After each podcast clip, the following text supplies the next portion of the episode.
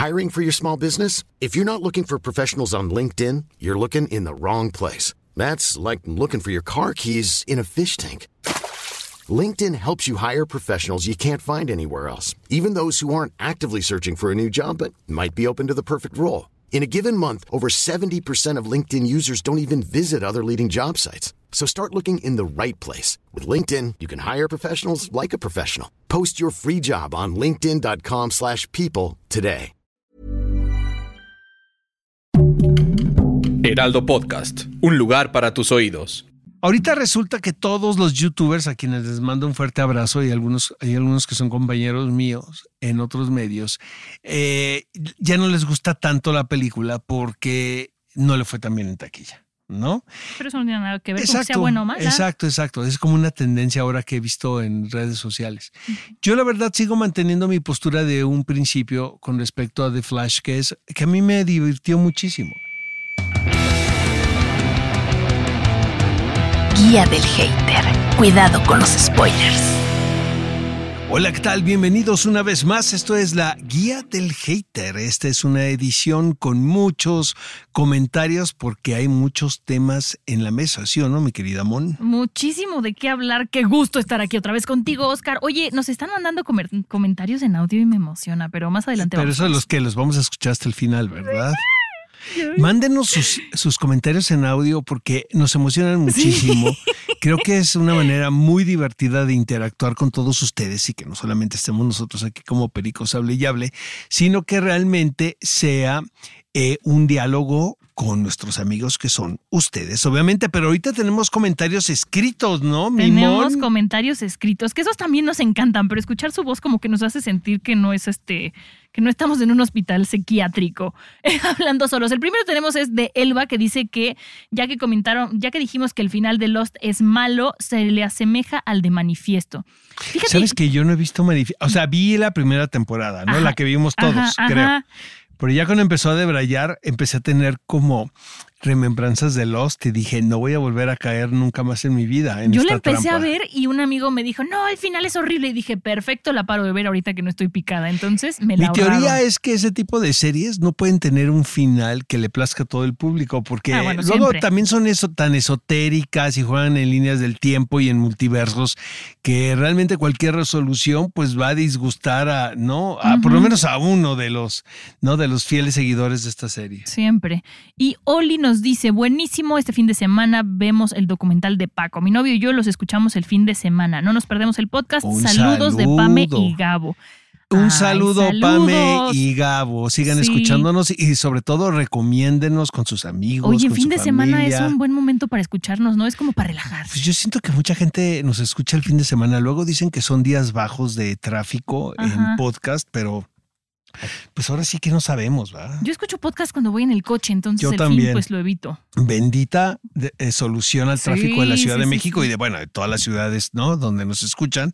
Pero viajar en nuestro automóvil escuchando podcast hace la vida más llevadera. Sí, porque se te pasa más rápido en el tráfico. Pero vamos con la primera producción, Oscar, que es Flaming Hot, el sabor que cambió la historia. Pues me creo mucho la verdad. A ver, tenemos otro que es de eh, Cristian León. Hola Cristian, ¿cómo estás? Me encantó, gracias por invitarlos y Alejandro en verdad me sorprende lo gran actor que es, mis respetos, todos tienen que ir a ver esta obra de teatro. Eh, se refiere a, es que tenemos un podcast tan lindo, la verdad, que tiene que ver con La Golondrina, que es una obra que estamos produciendo aquí en la Ciudad de México, les invitamos a todos a que vayan a verla al, Teatro Milán. Y, realmente pues yo creo que fue nuestro podcast del mes de junio, ¿no? Del mes del Pride, podemos decir de alguna manera. No se trata de una obra mm, que podemos decir al 100 sobre esta temática porque yo creo que también tiene que ver la... Es una obra que habla de los seres humanos. No, y deja eso, o sea, de yo las relaciones de padres e hijos, independientemente de cualquier cosa, ¿no? Sí. Pero bueno, vamos con Flaming Hot. Vamos con Flaming Hot. Cuando la sugeriste, Oscar, yo dije, ¿qué cosa acaba de sugerir Oscar? A ver con qué me encuentro. Evidentemente, para los que lo estén pensando, sí tiene que ver con las papitas, bueno, los chetos, las chips eh, Flaming Hot. Suena muy ridículo el título, pero sí, amigos, no están equivocados. No, no, tiene que ver con esos chetos que se retacan una y otra vez con cuando estamos viendo contenidos en, nuestra, en nuestras pantallas. Pero bueno, eh, yo dije, ¿qué es esta cosa? Y la puse de esas veces que dices, vamos a ver con qué mafufada.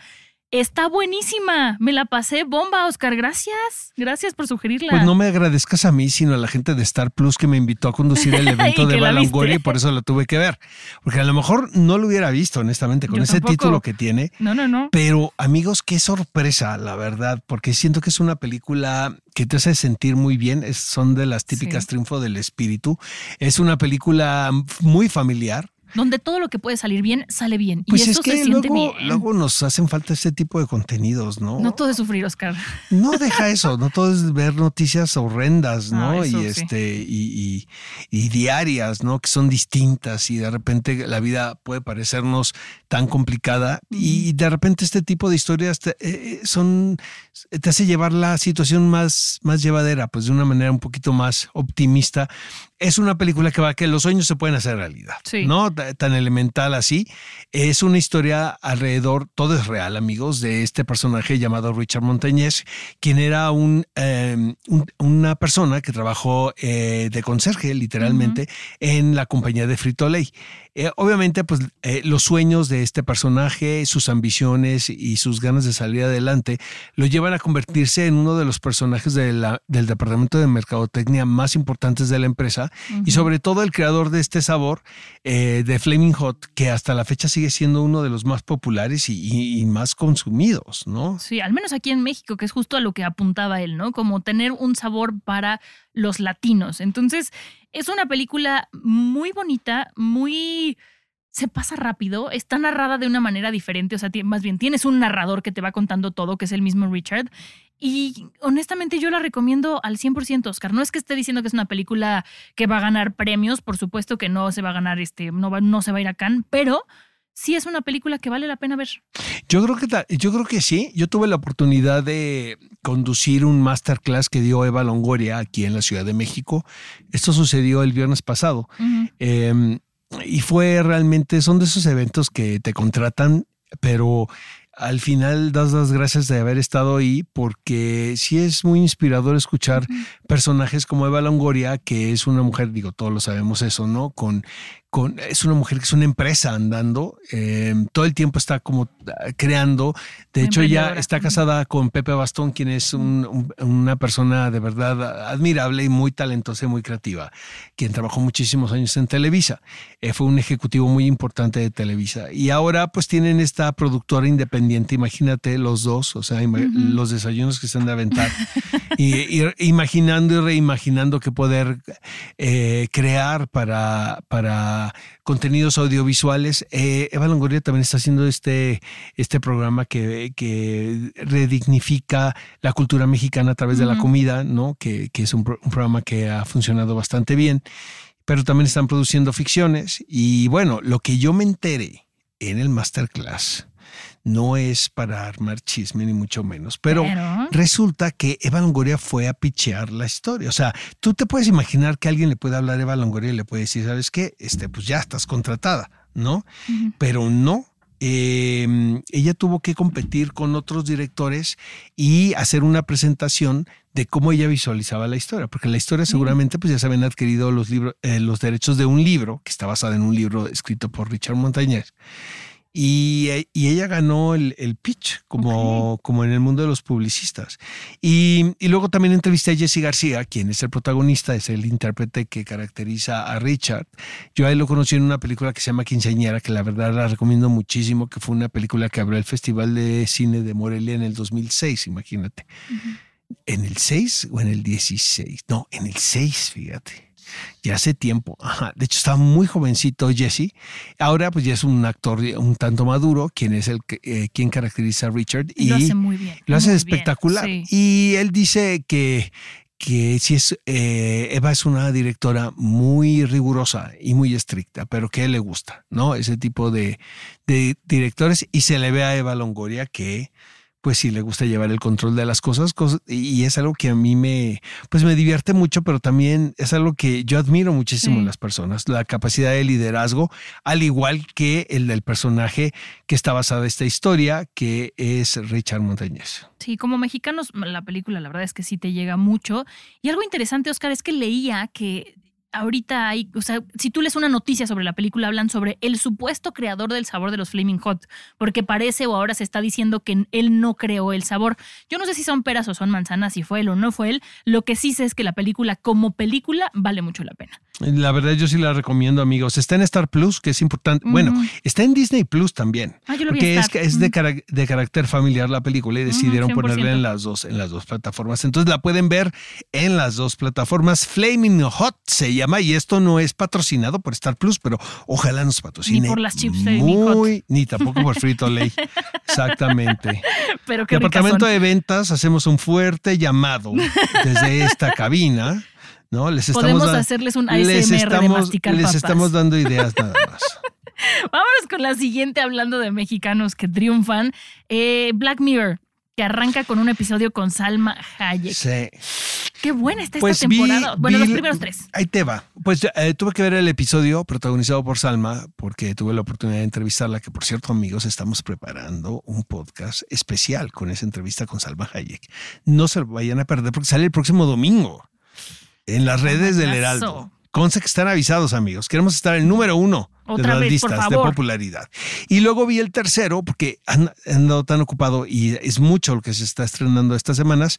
No es queja, pero mi compañera Monse me recomendó el tercero. Entonces nada más vi el primero y el tercero. Vas ¿Qué tú. opinas? ¿Qué opinas del tercero, Oscar? ¿O me voy antes A mí, la, no, si quieres vas tú, yo tengo muy ¿Vas a tirar hate visión. en el tercero? De los dos. Ay, Vamos a. A ver, tú A ver, dijiste, a hay ver, que hablar Mon, de Black Mirror. Sí, Mon, pero es que la vida no es 100 o Ciencia 0. ficción. No, es que no puedes decir es horrible o es hermoso. Claro que sí, soy, soy un Sith. Es blanco o es negro, no, hay yo no, intermedios. yo no estoy de acuerdo contigo. Yo siento que se podemos discutir las cosas. Ah, bueno, ¿no? sí, eso O es sea, más yo no puedo, yo no puedo decir esto es horrible o esto es una obra de arte, porque yo no pienso así. O sea, Yo creo, sí. es, yo sí creo que tenemos que hablar de todo. Sí. Y entonces, mira, no, no estoy diciendo que no me ha gustado.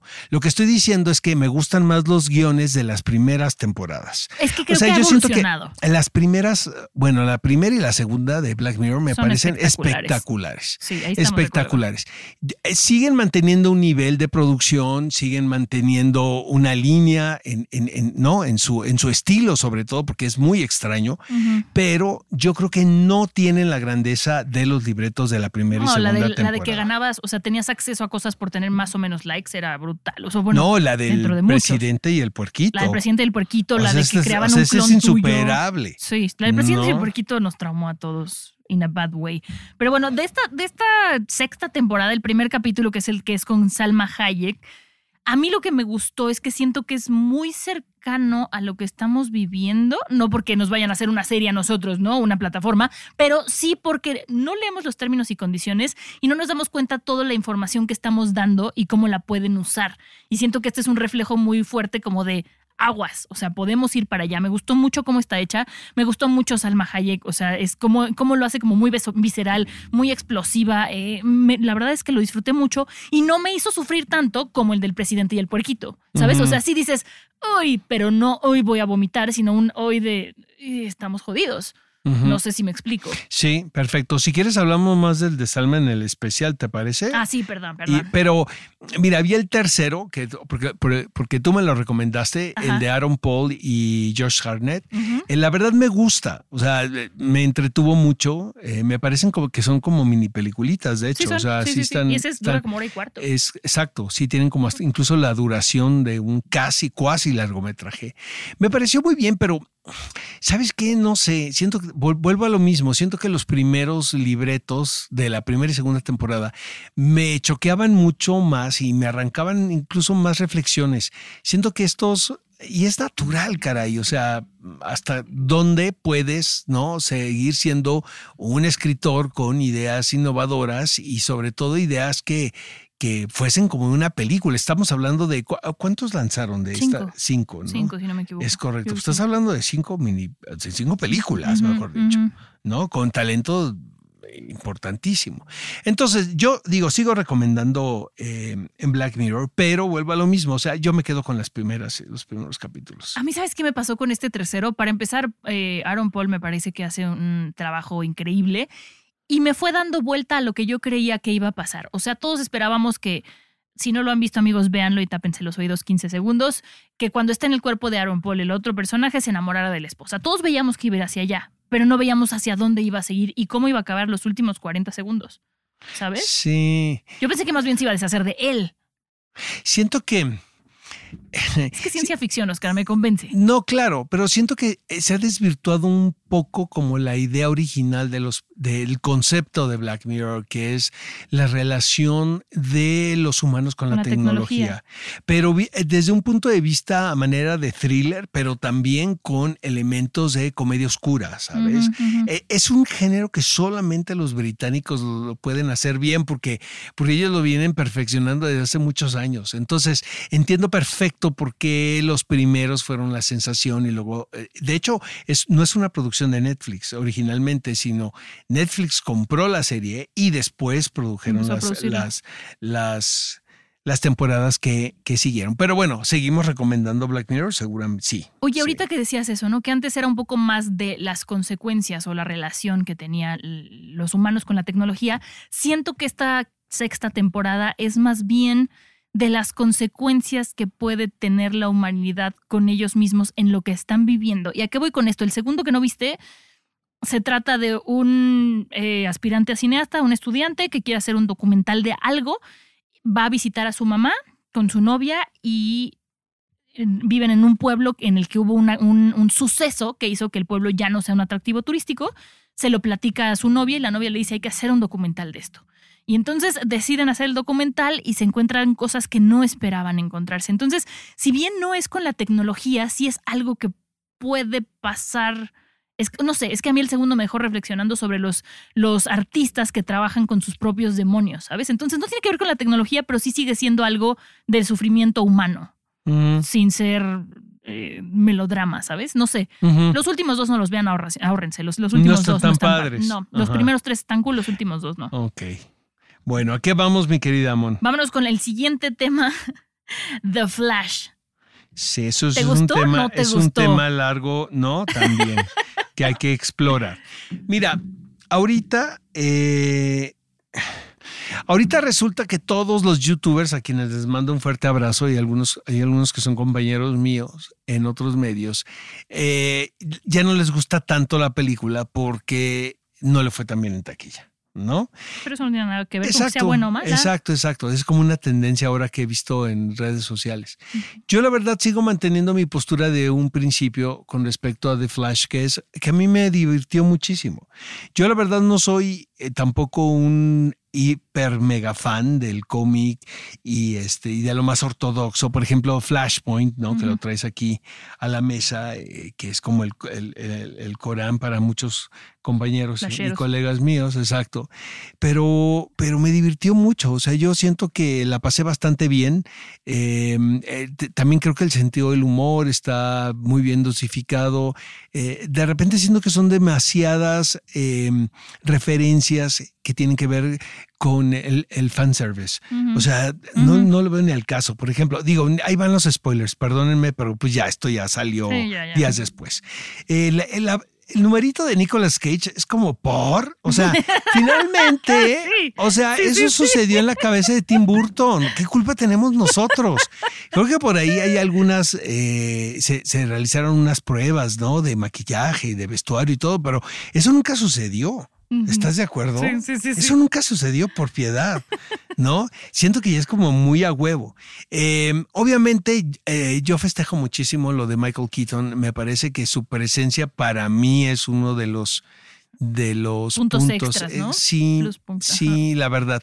Y bueno, en el en el aspecto de la considero que está larga también, sí, o sea que yo sí pudo haber sido más corta, honestamente, pero si te fijas ahora todas las películas son eh, muy muy largas.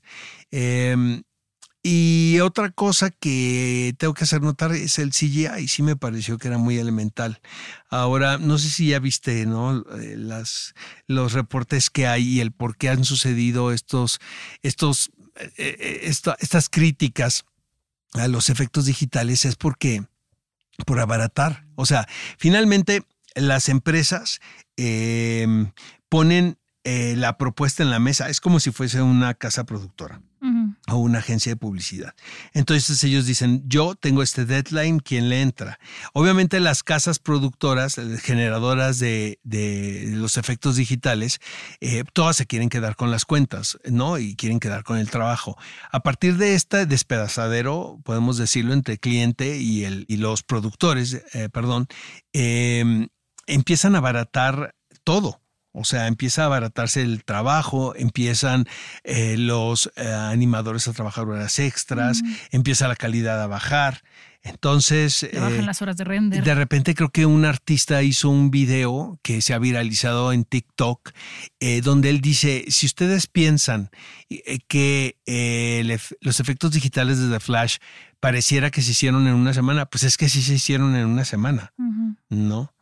Entonces, esto es lo que está pasando, que alguien tiene que poner un alto. Es que a los ejecutivos realmente no les interesan la calidad de los efectos digitales. A ellos les interesan que siga habiendo gente que invierta en sus películas, que, que haya eh, inversionistas extranjeros en sus películas y ellos lo que quieren es llegar a una fecha de lanzamiento que ellos han prometido. Entonces no, no están cuidando ese el departamento de los efectos digitales tal y como deberían, que yo creo que esto va a tener consecuencias a largo plazo. Yo creo que sí, o sea, sí deberían cuidar los efectos especiales y este tipo de cosas, pero también hay que entender que estamos hablando, no por demeritar el género, pero de una película de superhéroes. No estamos hablando de eh, la próxima película que va a revolucionar con sus efectos especiales. Estamos hablando de una película de superhéroes que tiene un un estilo muy particular, entonces tampoco podemos exigir tanto. Sí que se vea bien, que no se le vea el cierre al monstruo, como dicen por ahí, pero tampoco tanto. A mí me parece que es una película que está bien hecha. O sea, cuando estaba media película, sí me pasó por la cabeza el, está buena, ¿eh? O sea, cuando vi, yo no tenía ganas de verla, vi el tráiler y dije, ok, se va a poner buena, pero iba como con mis dudas, ¿sabes? Sí tiene algunas cosas que dices de dónde sacaron esta mafufada, como lo que dices de Nicolas Cage, pero Ezra Miller me sorprendió positivamente. No estoy diciendo que sea mal actor, simplemente a mí no me parece que sea el mejor Flash, pero en esta película lo hace increíble. Yo creo que sí podría atreverme a decir que es hasta una clase de actuación como lo hace él con él mismo, con dos personajes estoy tan totalmente diferentes. de acuerdo contigo. O sea, siento que Ramírez lo hace fantástico. Sí, está- está fantástico. muy bien, ¿eh? Es un poco cagante el personaje del adolescente, Pero, pero, porque, así está es. dibujado. Exacto. El guion me parece un poco básico, pero creo que todo lo que levanta la película y el está buena, ¿eh? que me provocó, es por la actuación de Ezra Miller, no por todo lo demás. Y como estaba divertida viéndolo a él pelearse con él mismo y imaginándome, ¿no? Así cómo hacía las escenas, cómo las grababa, cómo todo. La verdad es que los, los efectos especiales para mí pasaron a segundo plano porque la historia fue más importante, que creo que es algo que hay que rescatar también. No siempre podemos exigir perfección y estamos muy acostumbrados ya a decir dónde está el error. Yo voy a encontrar el error, yo voy a encontrar de qué es quejarme. correcto. Y sí, todos somos haters, pero también se vale disfrutar la vida a veces, Oscar. Entonces, Oye, pero ¿qué piensas de las escenas postcréditos? Yo lo estaba discutiendo con Fede. Fede, agarra el micrófono. Fede, ¿a ti te Sobre a gustaron? dónde, a dónde la, a dónde la van a ¿O llevar y sientes más que ahora están como muy a huevo? A yo tengo un problema que yo no entendí algo ahí. O sea, siento que hicieron una mezcla de multiversos que a mí no me salen las cuentas. Luego, si quieres, platicamos al final. ¿No? No, comenta, Fede, comenta. Pues es que lo de George Clooney está en el, está, aparece en un, un- en el mismo universo. A ver, Fede. A ver. O sea, es que lo de Clooney del A final, yo, yo siento que, o sea, el final, después de todo el desmadre que hizo, acabó en otra, otra dimensión y entonces con esto ya pueden sacarlo, o sea, sacar a Ezra Miller de todas las producciones de DC y ya deslindarse de este güey. Tú, esa es tu teoría. Esa es mi teoría, porque pues al, o sea, al final del día, pues son tantos multiversos que puedes hacer lo que Pues ya quieras. hicieron un cagadero. ¿no? Exacto, entonces pues sí salió al final Aquaman ahí sí, Pero eso Pero- porque tenemos un Aquaman en diciembre, ¿estás de acuerdo? y porque puede haber Aquaman en muchos multiversos, no solamente existe uno en todo el, el multiverso. Entonces lo bueno de que pueden jugar con los multiversos es que pues al final regresó y si gustó, perfecto, esta es la línea principal y si no gustó, ah, perfecto, es la línea secundaria. Porque habían grabado antes unas con Michael Keaton ahí en la abajo de las escaleras de la corte y al final lo quitaron porque ese Michael Keaton es el que iba a salir en Batgirl. Y pues como ya quitaron la película al final, yo creo que apanicaron y dijeron, bueno, no, mejor cambiemos el final y es otra línea temporal y ya ni modo. Oye, a ver, sigue, espérate, Fe- Fede, perdón, ¿eh? Este, ¿qué piensa? ¿Esto es un fracaso para DC desde tu punto de vista? No creo porque, pues, o sea, yo creo que ya se están como acabando de deslindar de todo lo anterior para Es salir correcto. con lo de James Gunn. Entonces, al final, si le va bien, si le va mal, pues yo creo que recuperaron su inversión, se lavaron las manos y James Gunn haz lo que quieras aquí en Y un adelante. nuevo multiverso llegará. Exacto. No me convencen mucho, ¿eh? Con sus teorías Conspir- de conspiranoicas. conspiración. Pero bueno. There's never been a faster or easier way to start your weight loss journey than with PlushCare. PlushCare accepts most insurance plans and gives you online access to board-certified physicians who can prescribe FDA-approved weight loss medications like Wigovi and Zepbound for those who qualify. Take charge of your health and speak with a board-certified physician about a weight loss plan that's right for you. Get started today at plushcare.com slash weight loss. That's plushcare.com slash weight loss. plushcare.com slash weight loss. Millions of people have lost weight with personalized plans from Noom, like Evan, who can't stand salads and still lost 50 pounds. Salads, generally, for most people, are the easy button, right? For me, that wasn't an option. I never really was a salad guy. That's just not who I am. But Noom worked for me. Get your personalized plan today at Noom.com. Real Noom user compensated to provide their story. In four weeks, the typical Noom user can expect to lose one to two pounds per week. Individual results may vary. No, realmente, amigos, o sea, no sean tan, no sean tan haters ni tan mamadores. No, sí sean, ¿no? pero, pero no, pero donde Pues, debe de estar el hate Pues puesto. vayan, o sea, denle chance a las cosas. O sea, de repente yo vi gente que estaba feliz porque este es un gran, es el fracaso que se merece DC. No. Para empezar, ni es la peor película ver, de la peor fue superhéroes. Transformers, que hablamos la Por ejemplo, no digo, para hablar mala. de malas, no, incluso de superhéroes. La mala es Johnny, acuérdate de Johnny, esa es nuestra vara es para nuestro top, hablar ¿no? de películas malas. Es nuestro top. Pero, amigos, dentro de- incluso de los universos de superhéroes hay películas infinitamente mucho más malas que esta. Creo yo, ¿no? La última de Ant-Man con su Quantum Burst. Yo no, no soy tan hater. Yo tengo otras No, pero ahí sí por ahí. tiene ¿eh? cosas de peorcitas. Marvel, por ejemplo, así de terror. ¿Linterna ¿no? verde o cuál? Exacto, no tengo unas ahí. De- no, linterna verde es de ese. Pero Ah, sí, bueno, si quieren, vamos a lo que Asteroid sigue. City. Ah, esa es otra. No me gustó nada, Oscar. La fui a ver ayer en la noche y qué no, qué bueno que coincidimos. sí. Ahórrensela. Le llegó al nivel de Johnny, ¿eh? Ahora, hay gente que la ama, ¿eh? O sea, que eso Pero yo es que así es Wes Anderson. pero yo- no, yo ¿Lo siento. amas o lo odias? Yo siento que ha- hay películas que no es que haya unificado a la humanidad, por supuesto, No. no, hay gente que, seguramente hay gente que no les gusta, pero hay, hay títulos como Moonrise Kingdom, Los Tenenbaums, que a todo mundo le gusta. Sí. ¿Sabes? Esas películas, honestamente, de hecho traigo unas por ahí, ¿no? Ahorita en las recomendaciones. Pero lo que me pasó con Asteroid City es que había leído muy buenos reportes del Festival de Cannes y eso me entusiasm- entusiasmaba mucho. Ya ¿El no vuelvo a, ya no, ya no vuelvo a leer nada de esos críticos, la verdad. Eh, entonces iba con muchísimas ganas. Yo la vi en Guadalajara porque fue la película que abrió el Festival de Cine allá, que, que siento que ah, estuvo bastante bien porque era un- una película que todos queríamos ver, ¿no? Pero empieza la película y de repente digo, ah, mira, qué padre, ¿no? Qué padre la puesta en escena. Ah, mira, qué astuta, ¿no? La propuesta, porque estamos hablando como de metacine, ¿no? Sí, sí, es sí. la historia Metacine dentro del Ujú. videoteatro, dentro de la cabeza de los autores de, ya sabes, ¿no? La mamadita, ¿no? La típica clásica mamadita, ¿no? Entonces, este, yo no tengo problema en la pretensión siempre y cuando no sean aburridas las cosas. Exacto, yo estoy de acuerdo. Y lo que me pareció de Asteroid City es que es tremendamente aburrida, cara. Yo, Yo o sea, yo estaba desesperado porque se acabara. Yo también. Yo pensé que yo estaba desesperada porque la vi anoche en la función de las diez y media, que empieza a las 11 de la noche porque comerciales. Yo decía, podría estar durmiendo, me podría estar rascando, la podría estar viendo no, mi podrías, ser- reality podrías show. haber estado haciendo lo que quisieras. Exacto, en vez de estar ahí encerrada como, híjole, me parece que es un gran ejercicio actoral, pero debió quedarse en eso, en un ejercicio de salón y no salir y no ser grabado. Es brutalmente aburrida, me parece que hay demasiados silencios innecesarios. El alien que salió me parece risible, no que yo esperara un alien de eh, Christopher Nolan, pero no es Fíjate que yo lo del alien fue de lo que más me divirtió, Pues justo, porque es tan ¿eh? ridículo que dices, ah, por lo menos Ahí aquí más me o menos puedo como que reír. desperté, ¿no? Así dije, ay, Yo la verdad estaba empezando a soñar despierta y cuando salió el alien Sí, me dio dije, mucha risa ¿qué el es alien, eso? honestamente. Y luego, o sea, vaya, no podemos decir que es un tropiezo al 100%, No, porque, tampoco. por ejemplo, Scarlett Johansson me pareció que estaba muy muy chistosa. chistosa. La niña está fantástica, ¿no? La que sale Las la tres hija. hermanitas chiquitas, que es la Ah, bruja, tiene- la helada. No, y Jason Schwartzman sí. está fantástico. Creo que es Sí. uno de los mejores personajes que ha hecho él, que es uno de los actores fetiche de Wes Anderson. Yo siento que el problema aquí, Mon, es que la forma le gana al fondo, ¿sabes? Entonces, eh, no puede ser uno tan estético, ¿no? Cuando no hay un gancho emotivo que pueda mantener la tensión dramática de la película. O sea, el, el, el, el espectador tiene que estar atento a lo que está sucediendo, ¿sabes? No puede ser tan frío.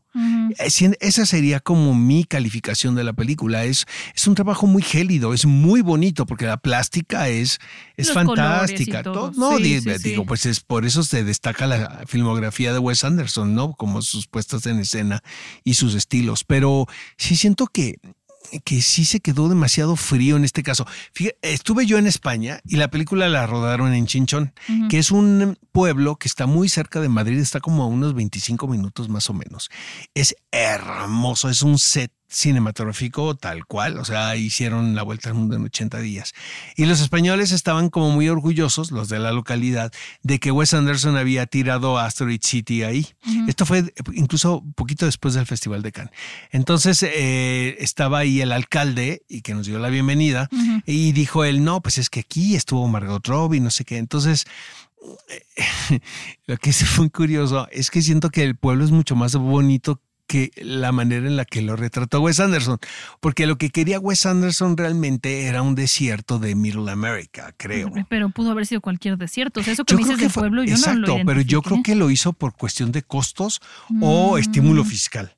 Ya. ¿Sabes? pero porque pero no lo identificas. Pues exactamente, porque la idea creo que del autor es de que sea un poblado que está en Estados Unidos, en medio del desierto, ¿no? Según yo. Sí, yo, yo te apoyo con eso, pero honestamente, si me preguntan a mí, ahórrense el tiempo y el dinero. Yo también estoy, sí, a mí tampoco me gustó, está muy aburrida, madre, ayúdanos. Oye, ¿cuál es tu favorita de Wes Anderson? Ay, es que sí, eso sí está bien cabrón. ¿eh? Hasta nervioso me puse cuando me mandaron la pregunta en el WhatsApp. Eh, eh, yo amo las películas de eh, familias disfuncionales. ¿Qué diría Freud, verdad? es un tema que a mí me turba mucho, y cada vez menos, ¿eh? como que ahí lo vamos ¿no? sorteando en la vida, ¿no? Pero las familias disfuncionales, y, me, mata la, temática. Entonces, los Tenenbaums, los excéntricos Tenenbaums, o The Royal Tenenbaums, me parece un película loco. O sea, recuerdo perfectamente cuando la vi por primera vez, porque no sé cuántas veces he visto la película, pero amigos, de verdad, quieren pasarla bien, háganse un favor, véanlo de Royal Tenenbaums. Eh, la primera, el, el, prólogo de la película, que es Hey Jude de los Beatles, y es cuando los Tenenbaums están, están chiquitos, y es cuando uno de ellos está con, jugando con un halcón en los en estos techos de los, de los edificios del Upper West Side en Nueva York. Es alucinante, de verdad, es así muy, muy emocionante. Y luego de Darjeeling Limited, es otra de mis películas favoritas de él, que son tres hermanos mm. que van en busca de su mamá, también que diría Freud, ¿verdad? Y entonces tienen el encaso, pues es el mismo reparto que siempre tiene Wes Anderson, ¿no? Eh, eh, eh, Adrian Brody, Jason Schwartzman, ¿no? Entonces, este, esas dos películas en particular me mueven muchísimo. ¿A ti? Yo, yo me fui con lo más básico. A mí me gustó mucho porque es diferente a lo que hace, eh, a lo que hace él generalmente, la de Isla de Perros. Me gustó mucho como el tema, me gustó mucho como cómo representa a los perros. Yo sé que tú no eres fanático tanto de las animadas, pero creo que esta es lo que dice Guillermo del Toro, ¿sabes? Que es una animada, pero más para adultos, que no siempre una película animada es una película infantil. Además, o sea, se tardaron 445 días en hacer esta película. Me parece que se dieron el tiempo de hacerla bien. Para los que nos escuchan, una película eh, una película live action de humanos, sí se puede tardar más de un año en hacer, pero no es lo común porque los actores cambian y así generalmente no es tanto tiempo. Y en esta le invirtieron mucho tiempo, eran más de 600 personas eh, trabajando en ella y me parece que, véanla, la historia es muy bonita. Me sorprende que esa no la mencionaras a ti que eres tan, que te gustan los perros. ¿O no te gustó la película? Me encantó. Ah, pero, no, pero más los Tenenbaum. Yo no soy tan fan, creo que lo he dicho aquí de la animación. O sea, sí lo disfruté muchísimo, pero no es una de mis películas favoritas de Wes Anderson, definitivamente. Pero Isla de Perros es fantástica. Sí, fantástica. Esa me gusta muchísimo. Pero también el señor Fox me gusta mucho. Ay, fíjate, no pensé esa, esa también es muy dos me gustan. Están bien padres, honestamente. Pues todo Wes Anderson, pero esto último de, ay, mano. Hay que rectificar el camino. Puede ser, fíjate que yo, French Dispatch, que es, que es eh, omnibus, o sea que tiene, son varias historias, ¿no? Que son cuentos del New Yorker, creo. Pretenden que sean cuentos del New Yorker, pero hay dos o tres que me encantan, ¿eh? O sea, yo la película cuentos. no la descalifico, pero sí es como dos o tres partes de la película, ¿no? que son las que a mí me gustan. Yo ¿no? así la que más odio en este momento, ya Asteroid City se llevó el número uno, venía Sí, pensando en verdad, otra y ayer pena. que salí... Y sí, qué pena, porque yo tenía muchas ganas que Y me el gustara. encaso, como dices tú, me gustaría ver la nómina de, de- Pero de los pues, actores. no creo que hayan cobrado mucho. O sea, siento que todos pagan. Lo incluso hicieron por amor al estar- arte en esta cosa. No, yo creo que es por estar en una película de Wes Anderson. Es- Son amigos, Son, todos ah. son amigos, exacto. Es que los que nos escuchan tienen que saber si están en un trabajo es o porque te encanta, te pagan bien o están tus amigos. Si no hay una de esas tres, corre, huye, vete de ahí. La última, Extraction 2, que platicamos la 1 en el difunto después de la función. Y me pareció una película que si bien no es mala, me pareció lentona, un poco larga. Y esta 2 me pareció también... Era innecesaria, Oscar. O sea, sí, la 1 se queda abierta. Pero esta, esta 2, ni bien ni va. Eh, hace unos meses, Quentin Tarantino, creo que fue en el Festival de Cannes, que dijo que estas películas de acción de Netflix, pues él, aunque él era fan del género, tenían esta cosa que eran olvidables. Yo también tengo la teoría de que así las hacen. O Sí, sea, es sí. como ir a McDonald's y comerte una rica Big Mac y ya. O sea, no va a pasar absolutamente nada más. Se queda en tus caderas, Oscar, por Pero siempre. Yo, de todas estas películas que donde está Gal Gadot, no están to- todos estos, este, em, no, no recuerdo ninguna. La Roca, Sí, o sea, no. no recuerdo ninguna. Pero la primera de Extraction me gustó mucho. A mí me pareció que era una, una película una del Canal 5. O sea, la ves, Sí, te picas y, yo se que, olvida. y yo que y me sorprendió, me recuerdo perfectamente que me sorprendió mucho porque no esperaba absolutamente nada y creo que gran parte tiene que ver con la relación que hay entre el niño y el personaje que interpreta Chris Hemsworth, ¿no? Eh, y al final digo, spoiler alert, amigos, están advertidos, queda abierta la puerta porque no te queda muy claro si el personaje protagónico muere o no. Evidentemente, si hay eh, eh, Extraction 2 es porque está vivo, ¿no? Eh, y es muy elemental, o sea, si es una película que se ve que está producida para que te sientes ahí en tu sofá y le pongas, ¿no? Y que pongas play y que veas la película sin mayor complicación. No hay, no, no es una trama muy trabajada ni hay No. muchos elementos tampoco en la historia, ¿no? Que te puedan confundir como espectador. Pero hay algo de, est- de estas dos películas que sí, me, que sí me llama la atención y no puedo discernir qué es, pero eh, creo que son los hermanos rusos que están detrás de ellos, ¿no? Que, que, que están detrás de estas historias, que son personas muy creativas, que conocen el género muy bien. No siempre les sale, ¿no? Pero siento que aquí sí le dieron. A lo mejor es el personaje, es la mezcla también, o sea, que tengas La una relación entre él y el niño. que también. tengas una relación, una- un un actor como Chris Hemsworth, que me parece también un tipo muy carismático, y personajes que le, que le vienen, ¿no? Como es este, en este caso, que bueno, te queda, abier- queda abierta la puerta para, para hacer más, más capítulos, ¿no? para seguir usando los impuestos en esa película. Yo es de esas películas que mis amigas dirían, la veo por la trama y la ves por Chris Hemsworth porque es un buen actor, porque la hace bien y porque ya, pero no, no, o sea, incluso ahora tuve que volver a ver un resumen en YouTube de la primera porque ya no me acordaba. Y cuando la, la platicamos y dijimos que nos había sorprendido positivamente, pero pues al pasar de los años me doy cuenta que ni tan positivamente porque no me acordaba. O sea, sí tuve que regresar a pensar. Ahora creo que les ¿Qué va pasado? maravilloso a las películas, ¿no? A este tipo de, de producciones según el chart de, de Netflix. Pero es que son películas fugaces, ¿sabes? Como un one hit wonder de que ahorita está de moda, ahorita la ven y ya. Pero en 30 años si alguien te dice, recomiéndame algo en Netflix, creo que hay muchas cosas que recomendar antes que Extraction 2. En Exactamente. Mi opinión. Pero bueno. Yo la pasé muy bien. Yo, yo sí las recomiendo, O sea, ¿eh? la 1 y la sí, 2. dominguerita. Y si no han visto la 1, pues aviéntense el combo, ¿no? El 1 y el 2. Son películas largas también, Sí. ¿no? Son un poquito más de dos horas. Más de lo que deberían, en mi opinión. Pero vámonos con los audios, Oscar. Llegó el momento del Ah, audio.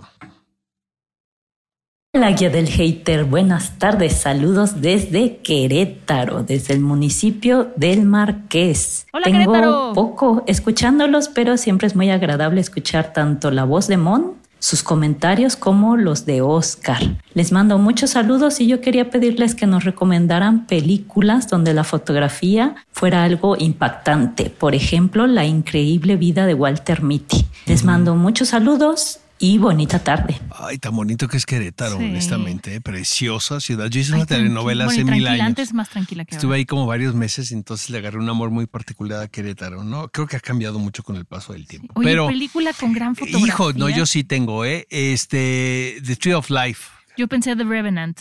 Yo de Tree of Life. The Revenant. Ajá. The Revenant, por ejemplo, es una película que tengo entendido se hizo con pura luz natural. Es de Manuel El Chivo Lubeski. Este, em, The Tree of Life. Bueno, todas las películas de Terence, eh, en las películas de Terence Malick, la fotografía es un elemento, es un personaje más, honestamente. Eso es muy bonito en una película, cuando te das cuenta que la fotografía suma, no es incidental, sino que está ahí por algo. Que siempre está ahí por algo, pero cuando tú como espectador lo sientes, creo que es más rico. Sí, están dos muy buenas recomendaciones de Tree of Life y The Revenant. De Wednesday son más cosas las que me decepcionaron a pesar de que yo sabía que iba a estar palomera. Lo que más me pareció molesto fue el romance y que lo hicieron tipo Riverdale. O sea, el guion es copy-paste de Riverdale prácticamente, este, solo que con elementos de los Locos Adams. Y pues aunque el personaje de Merlina sí tiene como buenas puntadas y así, pues no es el personaje de Merlina que conocemos. Y yo entiendo que es remake y tal vez está en otra etapa, no sé qué, pero es que una cosa son como que el personaje cambie de edad, de etapa, de intereses, y otra cosa es que cambie pues su esencia. Es que hay muchos momentos es que, en que es verdaderamente odiosa. Y pues de repente todos sus amigos pues se enojan con ella. En lugar de que, no sé, ella tal vez reflexione o lo que sea, simplemente debido a su ingenio ya se contentan con ella y pues a mí me pareció extremadamente jalado. Nadie se puede creer eso, o sea, como de telenovela y pues, o sea, creo que también el origen de Los Locos Adams era como muy diferente y pues sí, ok, entiendo que todo lo están adaptando a otros tiempos, pero creo que el mensaje de Los Locos Adams es bastante vigente todavía como para que lo tuvieran que hacer una telenovela como, como que solamente metiendo los elementos que saben que dan rating para tener rating, no para ofrecer una historia de calidad. Un poco como élite, ¿no? Le hicieron. No puedo estar más de acuerdo con Mariana. Sí, traiciona el origen del personaje, Es la que esencia. no, fíjate que es una lástima porque el primer episodio sí te vende algo que no es y se convierte en Riverdale, tal cual lo está diciendo Mariana. Pero en un principio dije, qué acierto el actor que interpreta a Gómez, Catherine Sarah Jones, ¿no? Que es Morticia. Pero mientras Pero todo se queda ahí. O sea, siento que no tiene nada que ver con los locos Adams y solamente fue un pretexto, como dice Mariana, para hacer una serie de estudiantes en, ¿no? en el colegio. ¿no? como la de Sabrina, ¿no? La que Ahora, hizo ahora Netflix. Jenna Ortega me encanta, ¿eh? O sea, Ella sí, lo hace muy bien. Lo hace fantástico, ¿no? Ya no se va a poder quitar el personaje nunca. ¿eh? Yo la veo Sí, y veo a Wednesday. y empiezas a bailar Exacto. como, como Más como cucaracha con Raid Oscar. Yo no bailo tan bien. Pero sí, ese tipo de series que traicionan la esencia de los personajes, estamos de acuerdo contigo. Sí, totalmente. Y Qué es, una lástima. Sí, y eh, mándenos más mensajes vía audio que están increíbles. Me ¿no? inspiran a tirar más hate. Oscar. Oigan, hicimos un video que va a estar en TikTok al estilo Wes Anderson. Véanlo, no se parece a Asteroid City. Este les juro que sí vale la pena. Nos esforzamos. Bueno, Oscar y yo solamente nos paramos por ahí, pero Arturo de redes sociales, Bueno, la verdad es que hizo un súper trabajo. La verdad, sí tenemos un mega realizador que es Arthur. Entonces, pues sigan al Heraldo Podcast en TikTok y nos escuchamos la semana que entra. Suscríbanse. Amigos, nos escuchamos la próxima semana. Guía del Hater. Cuidado con los spoilers. Producido por Ale Garcilaso, con el diseño sonoro de Federico Baños. Una producción de Heraldo Podcast.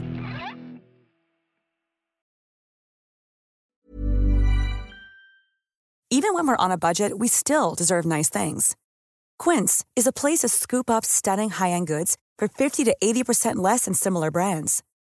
They have buttery soft cashmere sweaters starting at $50, luxurious Italian leather bags, and so much more. Plus, Quince only works with factories that use safe, ethical, and responsible manufacturing. Get the high-end goods you'll love without the high price tag with Quince. Go to quince.com slash style for free shipping and 365-day returns.